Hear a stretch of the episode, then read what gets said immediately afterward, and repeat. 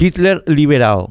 Los acontecimientos de la tarde del viernes 7 de julio pasado me llevaron a repasar en Wikipedia la historia de la cárcel de Landsberg en Baviera, Alemania, a unos 70 kilómetros de Múnich, la capital de ese estado alemán.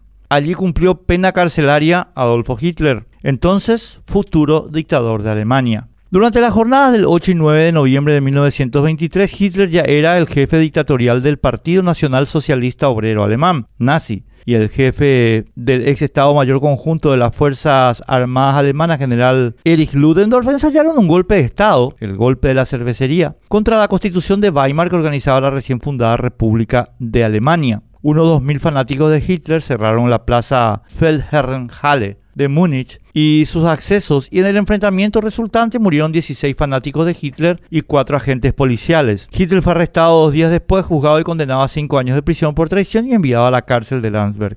El intento de golpe dio a Hitler por primera vez difusión nacional, lo convirtió en figura nacional, centro de la atención mediática de Alemania y el mundo. Su juicio duró 24 días, durante las cuales fue la estrella del momento, tiempo que supo usar para exponer sus posiciones sobre la situación del país. En la cárcel escribió su famoso libro Mein Kampf, mi lucha, que se convirtió en uno de los más vendidos de Alemania. El juicio fue deslegitimado por simpatizantes de Hitler desde el principio por razones procesales, todas contestadas por el Ministerio Público bávaro, pero todas consideradas por el gobierno de Baviera por cálculo político, que se usaron luego para obtener su pronto perdón apenas 264 días después de haber ingresado a prisión el propio Hitler contó el proceso. Debo mi liberación al miembro del jurado Hermann. Me dieron una pena condicionada a su remisión a los seis meses. Desde que este compromiso no fue cumplido, Hermann escribió al gobierno bávaro informando que reportaría públicamente la situación si yo no era liberado. La Corte Suprema de Baviera aceptó el argumento. Hitler recuperó su libertad el 20 de diciembre de 1924. El juez Raúl Florentín, supliendo la ausencia del juez titular de la causa, Julián López, acaba de regalar a la República del Paraguay la repetición de aquel grave error de la Corte Bávara de Alemania. Tienen 14.000 prisiones preventivas sin justificación los jueces de la clase Florentín, pero cuando hay razones legales para imponerla, las desconocen por cálculo.